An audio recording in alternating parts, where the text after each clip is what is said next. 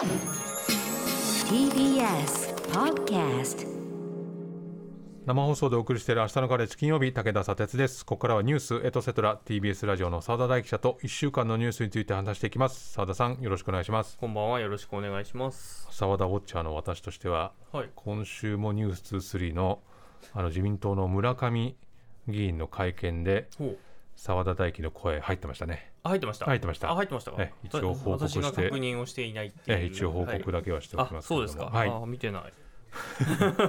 ということで今週もよろしくお願いしはい。ます、。お願いします。あその話は、えーアフタートークでします。アフタートークでね。はい。どの話題から今週行きましょうか、今ついさっきはい。1ドルが148円に8円になりましたというニュースが入ってましたね。止まりませんねはい、であのまああのニュースコーナーのところでも、はい。あの触れられてましたけども今日の夜に、はい。あの与党の首脳会談というかですね、はいまあ、事実上岸田さんと山口さんのうん。会談があって、ええ。まあ、その中で来年1月以降に電気料金ガス,、ね。ガスの値上がりに対策をして、目に見えるようなうん。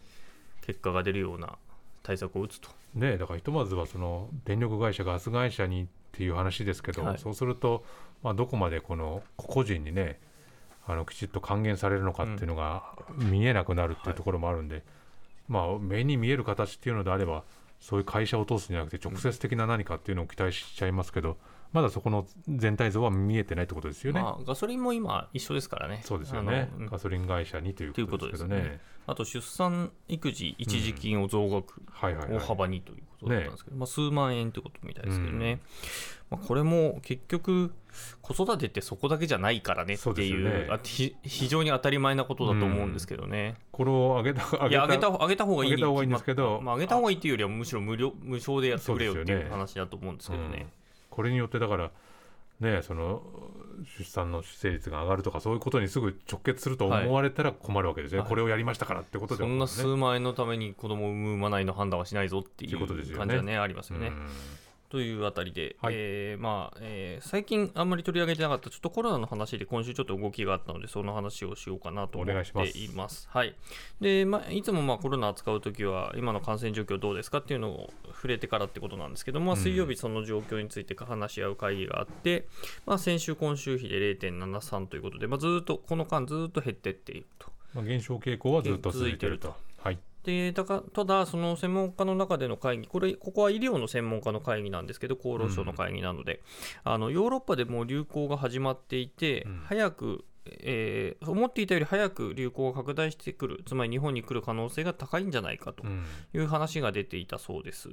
結構今もうフランスとかはい、ドイツとか、はい、あの辺りかなり増えてきてますよはい、ね、さすがお詳しい、はい、あとデンマークとか言ってましたね、あとアジアだとシンガポールがはい。非常に今高いという状況らしいんですが、うん。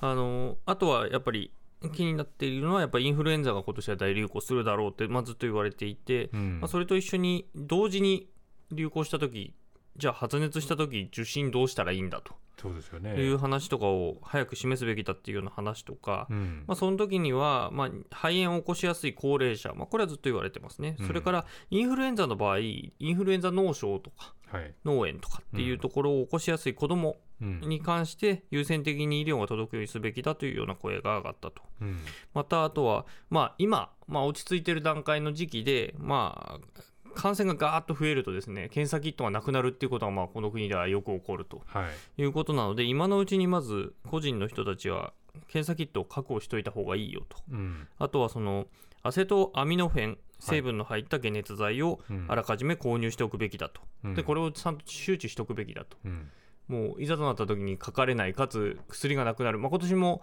えー夏ぐらいですかね。カロ,、うん。カロナールがなくなるというありましたね。のがあったと思うんですけど、うん。まあ、そこら辺をとにかく今用意しておいた方がいいというそれをちゃんと告知すべきだみたいな声も上がったということでした。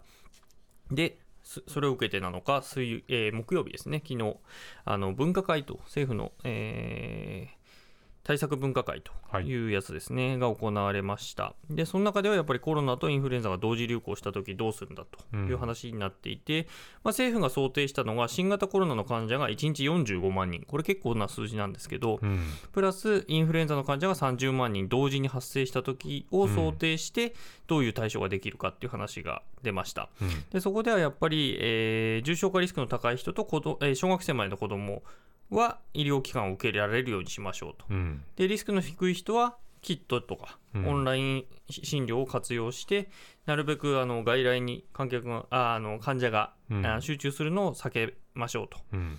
いうことですね、まあ、そういうことを目指していくということで了承されたと。でこれでも今の時期にこの検査キットを買っといた方がいいですよっていう声が出たっていうことですけど、でも実際にじゃあこれリスクの低い人たちはまずはじゃあもうキットでよろしくっていう感じになってるってことですか、まあ、基本的にはそうでですね、うん。あの医者に来んなと、医者に来るなと、はい。うん。まあ、本当に調子悪い時だけれ連絡して、うん。しかもそれもあのフォローアップセンターにまず連絡してっていう感じですね。うん。まあ、フローチャートもあの今、ホームページに多分上がってると思うので、まあ、見ると分かるんですけど、それがね、すごい分かりづらいフローチャートなんですよね。うん。何の時どうするっていうのがね、想像するだけでなんかそう一目見ただけでこれは、分かんないよっていう感じで、まあ、あの手のフローチャート、あのお役所大好きなんですけど、うん非常に分かりにくいフローチャートができてます。なんか混乱させるのかっていうようなね、わざと混乱させるんじゃないかっていうフローチャートよく見かけるよね、この手はね。まあ、元気な人は基本家で何とかしてっていうのが多分一言で言うとそういうことだと思ういます。ん、はい、対策と言えるのかね、はいと思うけど。はい。で、尾身会長会見で第8波、次来るであろう、えー波の見通しについてなんですけれども、今回はかなり高い波うん。というか、感染者がかなり多く出るのではないか、そういう可能性があることをみんなで確認する必要があるのではないかというふうに言ってまして、うん。まあ、第7波がまあ1日数万人、数万人どころじゃないですね、20万人とか25万人とか、多分マックスの時言ってたと思いますけど、まあ、それを超えるような数字が多分出てくるという話はしていました。で、じゃあ、えー医療逼迫はどうするか、まあ、これ、さっきのその基本家で検査してねっていうのは、医療逼迫をどう防ぐかっていう話のところにつながるんですけども、はい。あの医療逼迫とか、あとはウイルスの特性が変化が生じた場合、うん。もう本当にニッチもサーチもいかなくなったときは、もう感染予防、えー感染拡大防止とか、あと医療機関のまあ体制を維持するために、まあ、さらなる協力の要請、呼びかけ、うんそして行動制限を含む実効性の高い強力な感染防止措置などが考えられて、えー状況に応じた対応を行うという一文が最後にピッと入っている。うん。まあ、これ何何を言ってるかっていうと、まあ、行動制限のする可能性っていうのは捨てないぞっていうのが、まあ、ひ一文字入ってるとうん。いうことで、それについて尾身さんはどんな選択肢があるか、えー考えるべきだということで、まあ、昨日の会議は合意したとうん。いうことです、ね。行動制限ね。はいうん。まあそうですね。で、その後質疑なんですけど、まあ、コロナが1日45万人、45万インフルだと30万人、その想定、それを超えたら、じゃあ行動制限するんですかっていう質問がまあ出ますよね。ひとまず数字を出したわけだから、それ以上になったらってことですか？と出た。はい、で、うん事務方がこれには答えました。はい。数字はトリガーではない。うん。つまり人数が超えたからといって、うん。すぐに、えーなんか策をするっていうわけではない。で、こその後ちょっと気になる発言があって、この夏の対策で行動制限は必ずしも有効ではないということが分かったと。行動制限は、まあ、これはだからどういうこと？その行動制限しなくてもまあ、大丈しない夫だ、夏っていう言ない方を、まあ、政治家をしていたし、まあだそうそうですね、今、大丈夫だ大丈夫だったでしょうと。うん、ってことになっちゃうわけだ。でも、はい、たくさん感染して当然でも、亡くなる方も。亡くなる方もいっぱい出たけれどまあ一応カーブは下がってきたよと、はい、しかも別に緊急事態宣言とかしなかったでしょううん。ということなんでしょう。うん。だけどやっぱりあれって思ったんですよね。そうですよね、はい、行動制限って有効じゃないの？とまあそれだからこれまでの対応をどう評価するかってことにもつながってきますよね。つながりますね。それ聞いたんです、はい。でそしたら尾身さんはあの行動制限にもいろいろあるということでお茶を濁したんですけどうん。うんあのそこでいきなり横に座ってたですね感染研の脇田所長がしゃしゃっとあの脇田さんに質問したんじゃないんですけど、ええ。脇田さんがパッと手を挙げてですね、えー来ましてあのいくつかフェーズがあると、まあ、対策の中には、うん。でその中で接触を避けるということは効果がある。うんまあ、これ何を言ってるかっていうと、要するに行動制限っていうのは、あのまあ、例えば緊急事態宣言とか、まん延防止等重点措置とかいろいろありましたけど、要するに人と会わないようにすることっていうのは効果があるとうん。いうことを言ってるんですね。で、今の状況が、まあ、あの感染した人も免疫が下がっている、まあ、抗体とかがどんどん低くなってきている、でで予防接種してた人も減ってきているとうん。いう中で、こあの接触をどうやったら抑制できるかと。うんで感染リスクの高い行動をどう避けるかと、まあ、そういうことが大事になってくるよということを言っていて行動どうやったら行動で、えー接触を避けられるようにすべきかと、うん接触を機会を下げるっていうことをするためにはどういうことができるかっていうことは考えなきゃいけないということを言っていて、うんあの接触機会を下げるってことはつまり事実上行動制限をするってことなのでそうですね。事務方と言ってることは違うんですよね。うん。こういうケースがなんか本当にしょっちゅうありますよね。ありますね。うん、だその現場で記者の方が取材すればするほどあれさっき言ってたことと今言ってることが違うけど、はいどっちをこの今言いたいこととして捉えればいいのだろうかっていうことがわからないっていうのはやっぱり発信として非常に危うい感じがしますよね。でちょっと疑問がやっぱ出たので、ん分科会の関係者に終わった後聞きました。はい、で医療せ医療の専門家で行動制限に効果がないという人はいないと言ってました。あら。全然す違いますね。なみにお役所は行動制限は必ずしも有効ではないということが分かったと言っています。うん。全く違う。どうすればいいんですか？それを受け止めた我々は。ねえどうしましょうねっていう感じですよね。でつまりここに齟齬があるわけですようね。ん。対策をするって言った時に、はい。でこれから数が増えることはほぼ間違いないということは言っている、うんこれは見通しとしては出ている、そうなってくると、わーって上がってきた時に、じゃあどうするっていうところで、うん。また多分政府と、えー専門家の間でのごたごたがあるっていうことが、まあ、この時点で予測できるということが、昨日の会見で分かってしまったという、これはだから今また恐怖ですね。今のコロナについてどういうふうに考えるか本当いろんな考え方あると思いますけど、それ共通してやっぱり問題しなくちゃいけない。この専門家が言ってることと政府が言ってることが違うっていうことは、これ今現状のコロナどう考えるかは別にしてもはい、これ絶対確実に問題ですよね、はい。だってそこからどういうメッセージが出るかが分かんないんだから。で先週だか先々週だったと思いますけれど尾身さんが、うん。えー、と公衆衛生学会だったかな、ええ。の、えー講演をした中身で政府が専門家に尋ねてこう決めたんだって言った時があったけれども、うん。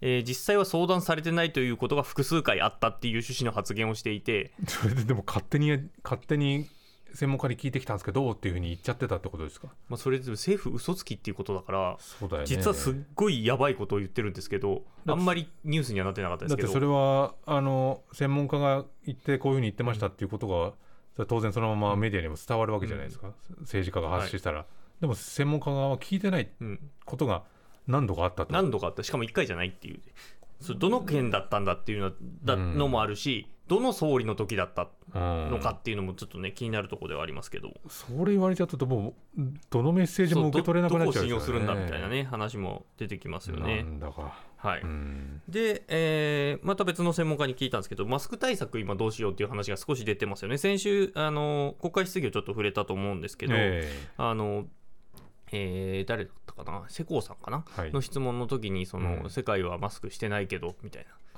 っていう話をした時に、いや、あのー世界のと歩調を合わせた取り組みを進めていくって岸田さん言ってましたけどっていうタイミングなんですけど、今マスク対策について聞いたら、今のままでいいって言ってるんですね。今のままっていうのは我々はまあつけてる状態ですけど、うんあのヨーロッパが今感染拡大期に入っているっていう話をさっき佐哲さんもおっしゃってましたけども、ええ。特にフランスとかはもうマスク再着用を呼びかけ始めていると。で事態はもう時々刻々と変化しているって言ってて、だから今、外すっていう方向に今、徐々に行っていて、例えば先週、えー岸田さん、日本 F1 の日本グランプリを、えー見に行ってるんですけど、うんそうですね、はい、その時マスクしてないんですよね。ええ。まあ、外だったっていうのも当然あるんだけれども、うん。割と至近距離でマスクしてなくて、うん。喋ってたりしていて、もうこうその行動一つとっても、あじゃあマスクしなくて大丈夫なんだっていうメッセージを、うん。まあ、その報道で、まあ、多くの人は受け取るわけですよね。はいはいはい。でまあ、確かに外ではしなくていいんじゃないかとも正直思ったりもするけれどもじゃあその状況ってまた少し変わってくるっていう可能性も今示唆されている中で本当にあの1行動1行動、うん。あなんなら本当に1時間2時間のあの世界の状況の変化で変わるっていうことを僕らはちょっと分かっとかなきゃいけないなっても思うし、うん。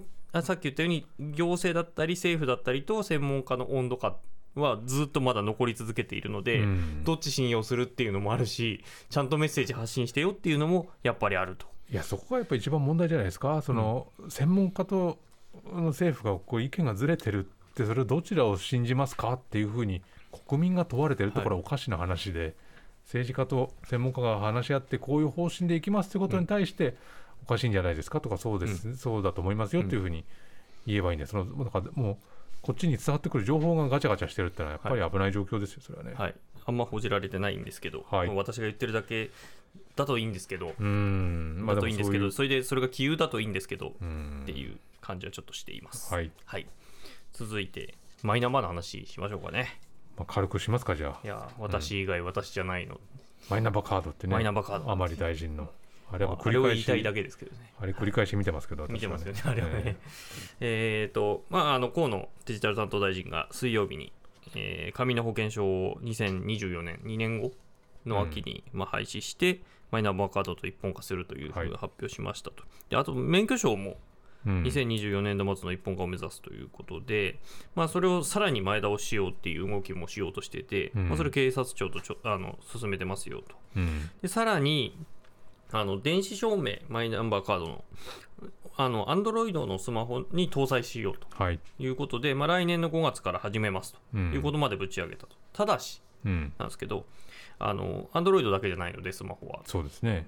iPhone の方ですよね、うんえー見通し立たつ、見通し立ってない。はい、でしかも日本は、うん。iPhone 使ってる人めっちゃ多いんですよ。私もそうなんですけど。そうですよね。僕はアンドロイドですけどね、はい。うん。多分半分から、まあ、多い調査だと7割ぐらいっていうえー調査、まあ、そうそん7なに。割は多分ないと思うんだけど、うん。まあ、ままああ、少なくとも少なく見積もっても5割はいるっていう、うん。言われる中で、あの片方見通し立ってません、はい。片方5月から行けます、なんなんじゃと。困るよねそれね、はい。うんまあ、しあのしかもまあ火曜日時点でのこのマイナンバーカードの交付率は49.6と半分いかずっていう、これ6年かかってますからね、はい。6年かかって半分で、まあ、今年度中にほぼ全国民にって言ってってるんで言ってましたよね。あと半年で6年かかったものをそのままあと半年でやり遂げようっていうね無理あると思いますけどね、はい、うん。だと思いますけど。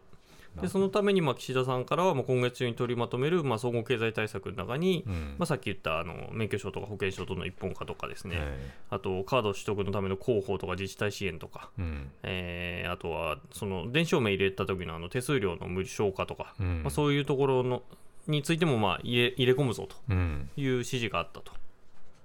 ついこの間まで河野さんはあのマイナポイントのキャンペーンについて邪道だと。邪道だけれどもまあやったらいいんじゃないかみたいなことを言ってたりとか、はあるいはそのあの例のデジタル田園都市構想のなんかはい。交付金？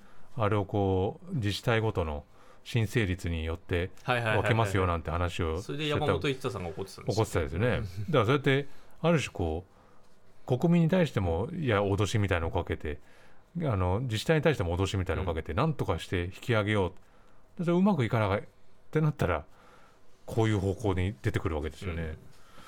どうなのかなと思いますよこれはい。本当に。さすがに野党からもまあ批判の声上がってまして、うん。昨日、えー共産党の新委員長、雨でダメだった、えー今度は無知で、えー持たせるというやり方には私は反対ですと。ういうん声も上がっていて、まあ、来週からの予算委員会の中でも、そうですね。これはまあ話題になってしかるべきというか、うん。話題にしてほしいなと思いますよ。うん、続いて、はい、まあ、今国会の重要法案の一つなんですけども、あのー公選法のはい改正の件で、あの区割りですよね。うん。えー10増10減と呼ばれてるや10増10つなんですけども、まあ、そもそも10増10減とは何ぞやっていうので、はい。まあ、1票の格差があの問題になってて、はい。まあ、それを是正するために、えーまあ、一つあの意見の判断の目安が2倍っていうのが、まあ、衆議院の場合置かれているんで、それを2倍未満に、えー抑えるのがまあ狙いで、えー人口比をより正確に分けて区割りをするっていう、アダムズ方式という、アダムズ方式。はい。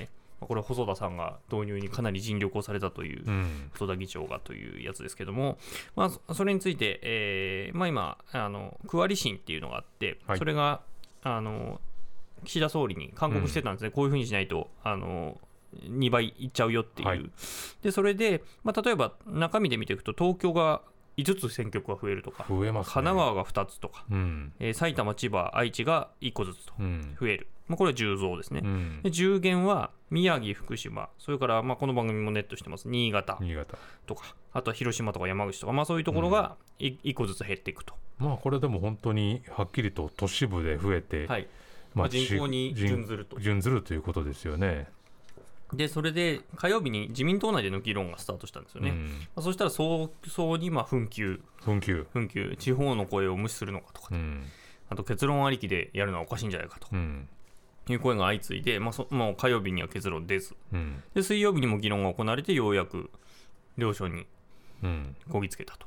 で今日の、えー総務会で、まあ、一応通過したということで、なんでこんなにやっぱり揉めるんですかこれは、まあ揉めるすごく分かりやすいです。わかりやすい。わかりやすい。あのー減らされるところのには自民党の議員がいっぱいいる。わかりやすいなだいぶ、はい。うん。あの超強いんですよ、まあ、山口とか、はあ。えー広島とか多分選挙区は全部、うん。あのほとんどか、えー自民党だと思います、はいはいまあ、広島は多分野党いるかなですけど、まあ、山口とかそうですね、え。っていうようなところなので、まあ、基本的に現職がいるので、えうん。えー選挙区が1個減ると例えば3つ選挙区があるところが2つになるみたいなところだったりすると、え3人自民党の議員がいたんだけどそれがその県から出る人は2人になるわけですね。で1人あぶれる人どうすんだみたい当然それなりますよね、な、はい。うん。であぶれる人は誰になるんだっていう話もあるし、なんか危ういなんかすごい争いごとの火種感たっぷりですねこれね、はい。